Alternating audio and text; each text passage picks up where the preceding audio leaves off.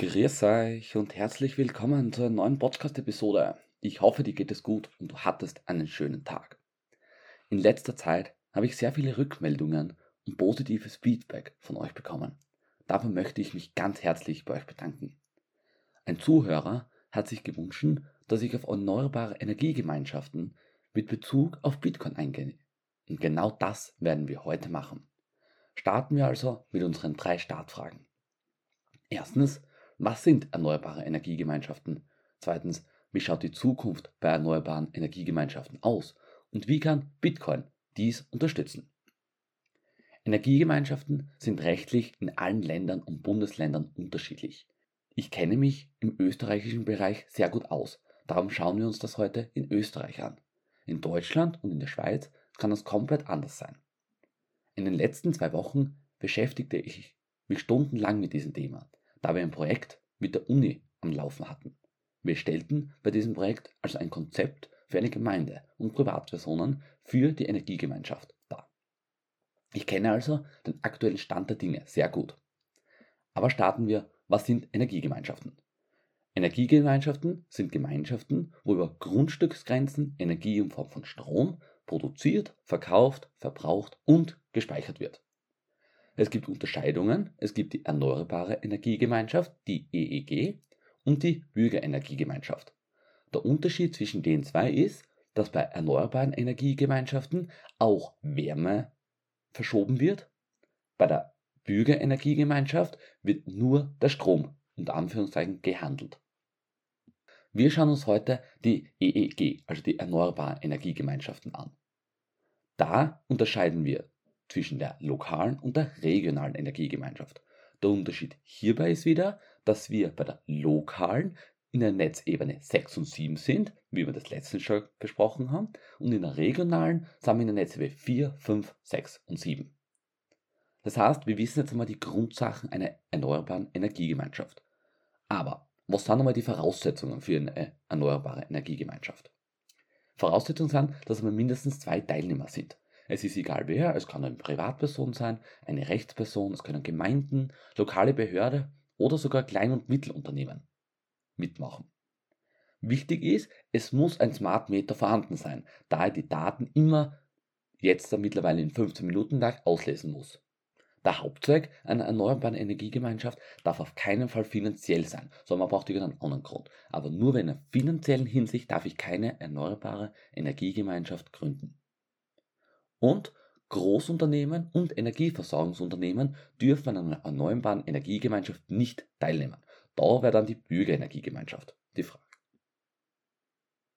Klar, die große Frage ist jetzt aber, was bringt mir Energiegemeinschaft? Weil, warum soll ich das machen?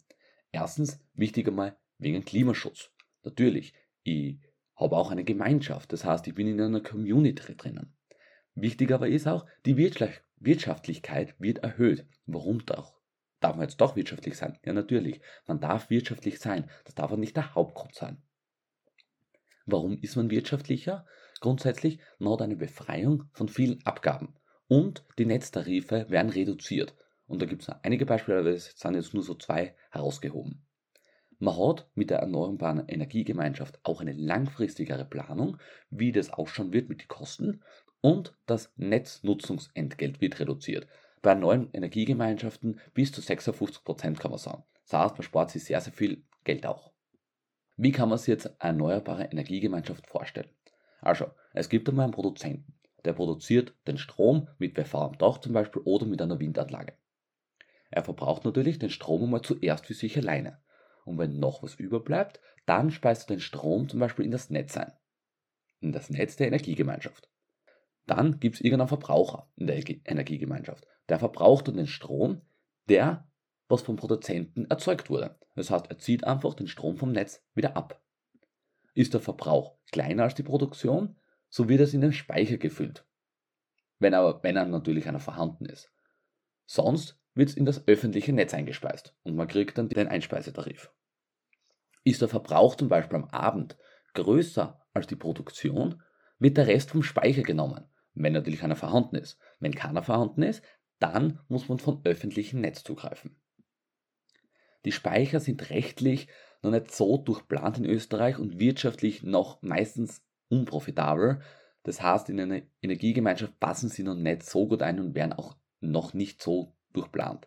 Aber in der Zukunft wird es sicher eine gute Idee sein, Speicher zu verwenden und auch das Bitcoin-Mining in Betracht zu ziehen. Aber das schauen wir uns später an.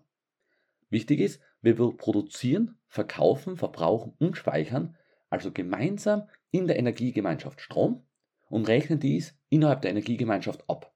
Und so funktioniert eigentlich eine Energiegemeinschaft. Das Prinzip ist ganz simpel. Wie schaut jetzt aber die Zukunft aus einer erneuerbaren Energiegemeinschaft? Natürlich, in Zukunft wird es Speicher geben. Das heißt, die Stromproduktion am Tag ist sehr hoch. Es ist also ein Speicher notwendig, um die Tagproduktion irgendwo unterzubringen, wie der Speicher ist oder ich speise ins Netz ein. So, ich speichere das jetzt, sagen wir. Damit komme ich natürlich auch über die Nacht. Weil in der Nacht produziere ich sehr wenig Strom, außer man hat Windräder, das ist aber nochmal ein anderes Thema, aber gehen wir mal nur von PV-Anlagen aus, dann ist es in der Nacht sehr wenig Strom da. Die Zukunft wird auch die Inselgemeinschaft sein. Warum? Weil ich schaffe dann so, damit ich den Stromausfall oder vielleicht den zukünftigen Blackout entkomme. Wichtig ist, Stromausfall und Blackout ist nicht das gleiche. Ein Stromausfall ist lokal und der Blackout ist gleichzeitig in mehreren Gebieten, also großflächiger Stromausfall kann man sagen. Das ist ganz wichtig, weil viele sagen, mei, wir haben einen Blackout, dabei ist einfach nur die Gemeinde für 15 Minuten der Strom aus. Das ist kein Blackout, das ist ein Stromausfall. Okay? Weiter ist auch, die führenden Apps werden leichter übersichtlicher. Das heißt, es werden App entwickelt, wo einfach die Übersichtlichkeit, eine leichtere Planung und Gestaltung der Energiegemeinschaften einfach vorhanden sein wird. Dann gibt es auch das Bitcoin Mining, das macht aber nur Sinn bei viel zu viel Strom. Und Zukunft wird auch meiner Meinung nach sein die Lightning für blitzschnelle Abrechnungen. Also, wie ihr seht, die Zukunft ist komplett gefächert. Von einer App, von Bitcoin Mining, von Speicher und so weiter. Die Energiegemeinschaften sind ja noch sehr jung und erst in den Start schon. Es wird aber meiner Meinung nach enorm zunehmen und jeder wird früher oder später jemanden kennen, der in einer Energiegemeinschaft ist. Schauen wir uns jetzt nun aber das Hauptthema dieser Episode an. Bitcoin unterstützt Energiegemeinschaften, stimmt das? Zum ersten Mal die Miner. Darüber wissen wir schon sehr viel, das haben wir in den letzten Episoden geklärt. Aber wie gesagt, Bitcoin Mining macht Sinn bei viel zu viel Strom. Das heißt, wenn wir Strom produzieren und der Speicher ist voll, dann schalten wir den Miner an. Wir sind dann wirtschaftlicher, der Eigenverbrauch wird erhöht, die Autarkie wird erhöht und so weiter und so fort. Ja, es hat zu viel Strom da, Speicher voll, Miner an. Ist zu wenig Strom da, muss die Energie aus dem Speicher genommen werden, beziehungsweise aus dem öffentlichen Netz, wenn man zum Beispiel keinen Speicher hat. Der Miner muss also sofort abgeschalten werden. Zurzeit macht es natürlich wieder wenig Sinn, weil der Einspeisetarif einfach viel zu hoch ist. Aber wenn man zum Beispiel einen Inselbetrieb hat, dann kann das durchaus Sinn machen, weil bei einem Inselbetrieb sind wir nicht am öffentlichen Netz angeschlossen. Das heißt, wir müssen die Energie verbrauchen, die wir produziert haben. Und wenn ich da nicht ins öffentliche Netz einspeisen kann und der Stromspeicher voll ist, muss ich irgendwie den Strom verbrauchen. Und da macht Bitcoin enorm Sinn. Schauen wir uns kurz die Abrechnung an innerhalb einer erneuerbaren Energiegemeinschaft. Das heißt, der Wahl funktioniert zentral. Die ganzen Smart Meter lesen die Daten aus und der sagt dann, okay, der Stefan kriegt von mir 50 Euro und ich bekomme von Anna 15 Euro am Ende des Monats. So schaut es derweil aus. Natürlich vereinfacht, aber das Grundkonzept stimmt so. In Zukunft sehe ich das mit der Lightning-Technologie. Das heißt, es werden nicht nur die Euros am Ende des Monats herumgeschoben, sondern in Echtzeit die Bitcoins via Lightning. Das heißt, in Echtzeit bekommt die Anna von Stefan, keine Ahnung, x Satoshis via Lightning versendet. Anna braucht also gerade zum Beispiel einen Toaster von einer Leistung von 2 Kilowatt, sagen wir, für 5 Minuten. So, jetzt ist der Toaster fertig, also der Toast ist fertig, ist schön braun, da ist der Vorgang abgeschlossen. Das heißt, es wird automatisch an Stefan der Gegenwert, was jetzt nicht, was der Gegenwert ist, von den 2 Kilowatt für 5 Minuten verrechnet und überwiesen. Und das ist ja mit Lightning kostenlos und blitzschnell. Und darum zahlt sich meiner Meinung nach die Technologie sehr aus, weil es natürlich auch in Echtzeit ist. Energiegemeinschaften sind die Zukunft für die Stromversorgung und Bitcoin kann auch dies unterstützen. Bitcoin wird auch in diesem Thema noch Fuß fassen, wir sind noch ganz am Anfang. Aber die Reise hat meiner Meinung nach nicht einmal noch angefangen. Es wird also noch sehr spannend. So, ich freue mich wieder auf ein Feedback auf Instagram oder auf Spotify findet ihr wieder die Show Notes für die ganzen spannenden Links, was ich euch reinstelle für Telegram-Gruppe, Facebook-Gruppe und so weiter. Die nächste Episode ist noch offen, das heißt, habt ihr Wünsche, könnt ihr mir gerne auf Instagram kontaktieren, entweder persönlich oder auf meinen Bitcoin-Account und ich schaue dann, was ich machen kann. Ich wünsche dir jetzt noch einen wunderschönen Tag und bleibt brav an Hodeln. Und das war die neunte Folge von Bitcoins Energie und Zeit mit Sebi. Ciao!